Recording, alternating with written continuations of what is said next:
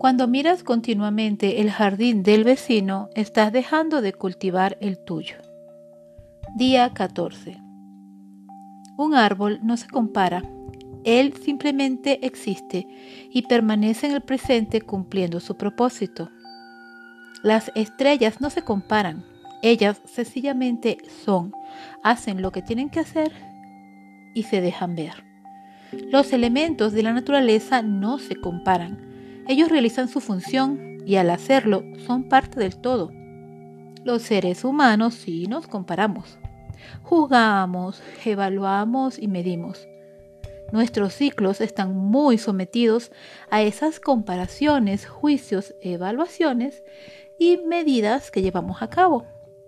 Por otra parte, esas unidades de medida están determinadas por situaciones universales comprensibles para el individuo y aspectos sociales propios de las culturas. En la cábala judía, entre los meses de octubre y septiembre, se celebra el Año Nuevo Judío, Rosh Hashanah.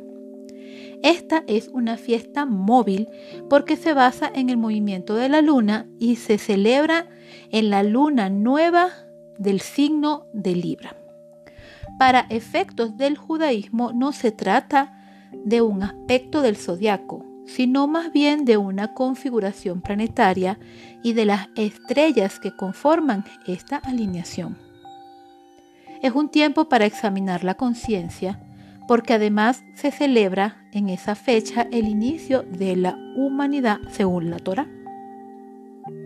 Al igual que en el calendario judeocristiano, que en el año nuevo nos hacemos miles de propósitos y examinamos el año que ha concluido, en Rosh Hashanah ocurre parecido, o sea, se cierra y se abren ciclos, con una diferencia. En el calendario judeocristiano asumimos financieramente de modo universal para el momento en que estoy escribiendo cuenta 2020 años y para el calendario judío serán 5780. ¿Para qué nos sirve esto? Pues para expandir nuestra mente y darnos cuenta que la percepción que tenemos del tiempo en realidad es una construcción social y por lo tanto sufrir y apegarse a unidades de medida pierde sentido cuando los confrontamos a otros sistemas. No significa que nuestras creencias sean inválidas ni tampoco que nuestras emociones asociadas a ellas en relación a las etapas o cierres en nuestra vida no tengan importancia, sino que nos ayuda a ampliar nuestra mente y a liberarnos de creencias que nos someten a el apego y el sufrimiento porque no tenemos puntos de referencia de comparación. Además, nos ayuda a apreciar que si vivimos una existencia propia, todo lo demás es relativo, ya que cada sistema y cada individuo es único.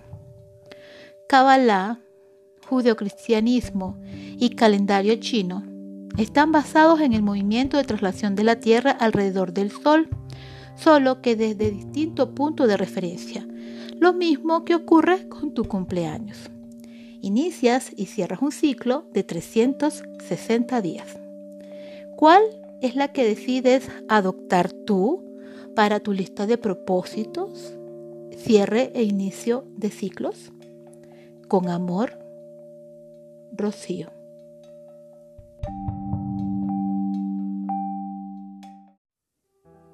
Tu inteligencia puede ser confusa, pero tus sentimientos nunca te van a mentir. Día 16.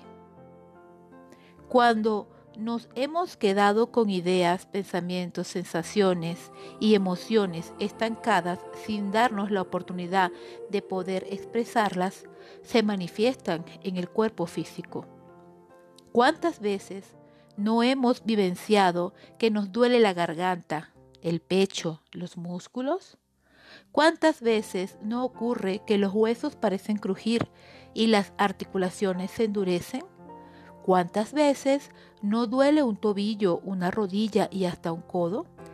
Cada vez que tenemos un asunto pendiente, cuando existe algo que hemos querido tratar o hablar, pero que lo mantenemos en el silencio porque afrontarlo duele. Cada vez que dejamos que la negación oculte tras la neblina del miedo una situación que ya no es más para nosotros, pero que por creencias nos mantienen allí, cada vez que un recuerdo oprime tu pecho, cierra tu garganta y enciende tu mirada hasta el llanto, son signos de procesos abiertos que no han concluido a través de la conciencia. Es muy importante que cada vez que tus emociones en conjunto con tu razón te lleven al providencial sentimiento, le prestes atención. Si todavía ese aviso no ha sido suficiente y el cuerpo empieza a mandar señales de auxilio, busca ayuda y habla de aquello que quizás tu ego te diga que no tiene sentido hablar. Eso que tu sombra te dice que no tiene importancia, pero que al compartirlo con alguien puede que resulte ese retrato de todo aquello que no has podido soltar. Cerrar ciclos es desbloquear las ataduras emocionales cortar el lazo con el pacto de dolor que has contraído en algún momento, relajar tu cuerpo y soltar el peso mental de tus creencias. Cerrar ciclos es parte de vivir conscientes. Con amor, Rocío.